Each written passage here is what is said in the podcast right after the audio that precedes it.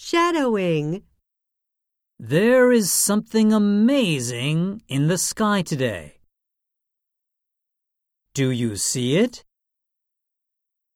It's a double rainbow.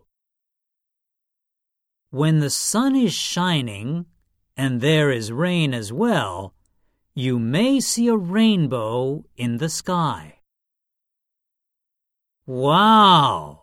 There are two rainbows. Can you count all the colors of the rainbow? Go ahead and try it.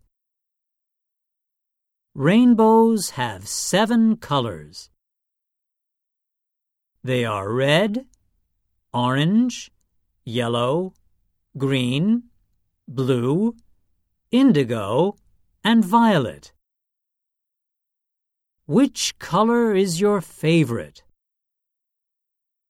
I really like the green in this rainbow. What makes a rainbow? Sunlight and water make rainbows.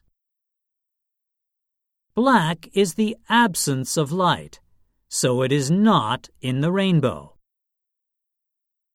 Have you ever tried to find the end of a rainbow? I have tried, but I couldn't find it. It is a beautiful mystery.